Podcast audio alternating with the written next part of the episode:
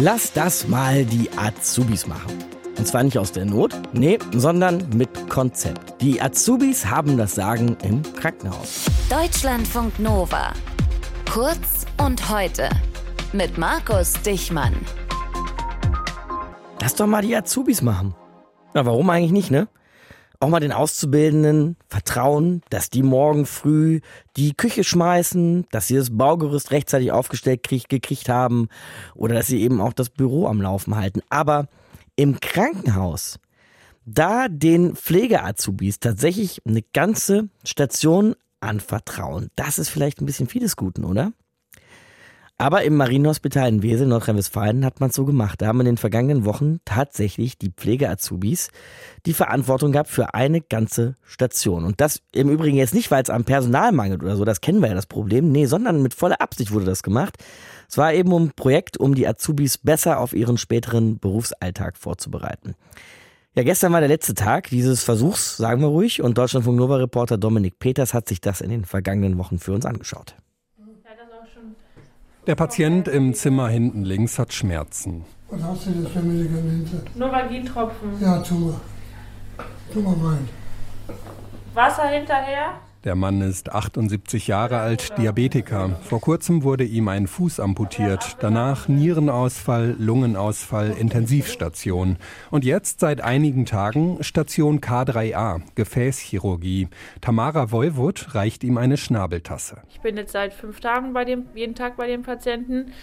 Ähm, ich weiß, wie ich mit ihm umgehen kann, was ich sagen kann, wie ich mit ihm reden kann und weiß auch, dass es ihm hilft, die Hand zu halten und einfach kurz da zu sein. Tamara ist 23 Jahre alt und Krankenpflegerin in Ausbildung. Sie liebt ihren Job. Also erstens ist man ganz eng mit Menschen immer zusammen, klar mit Menschen, die Schicksale haben, aber auch mit Menschen, denen man das Leben verschönern kann, verbessern kann, denen man helfen kann.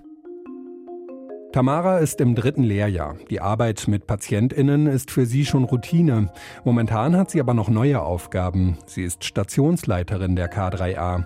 In einem simulierten Setting zwar, aber nah an der Realität.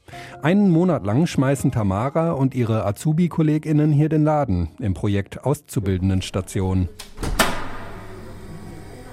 Die K3A ist eine kleine Station, acht Zimmer, 20 Betten. Aber hier liegen PatientInnen mit teils schweren Krankheiten an Arterien, Venen und Lymphgefäßen.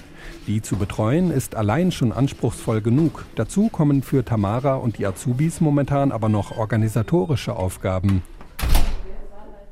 Dienstpläne schreiben, Verbandsmaterial bestellen, Bettenbelegung koordinieren, Entlassungen organisieren, Rücksprache halten mit Ärzten, Physiotherapeuten und Sozialdienst. Die Pflege am Bett, die unterscheidet sich wahrscheinlich gar nicht so viel äh, zu dem, was sie sonst eigentlich in der Ausbildung machen als äh, Auszubildende im Krankenhaus sagt Sebastian Vandelow, Pflegemanager am Weseler Marienhospital.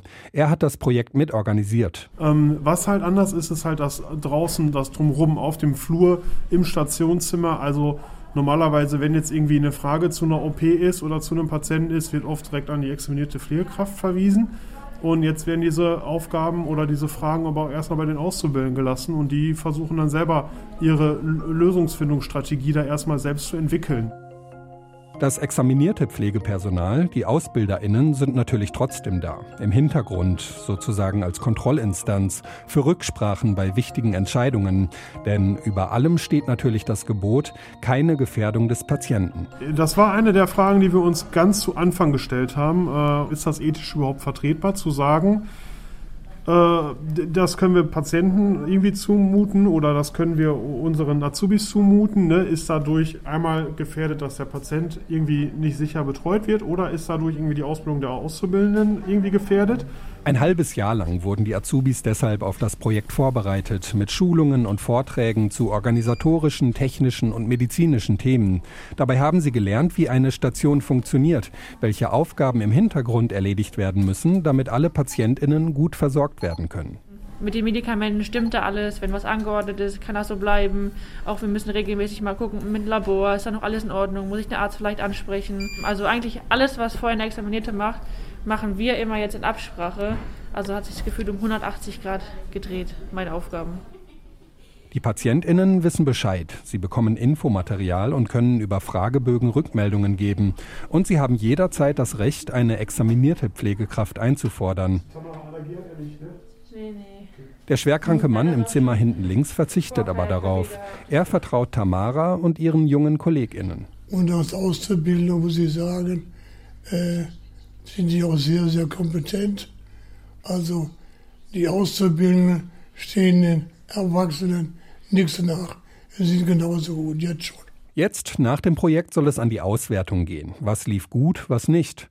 Für Tamara ist jetzt schon klar, sie hat als Stationsleiterin auf Zeit eine Menge mitgenommen.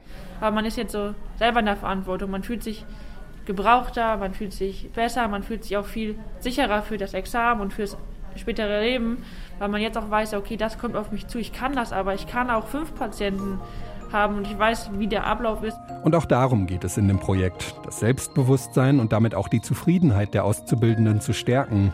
Denn auch das ist für die Arbeit mit kranken Menschen eine wichtige Voraussetzung. Deutschlandfunk Nova. Kurz und heute.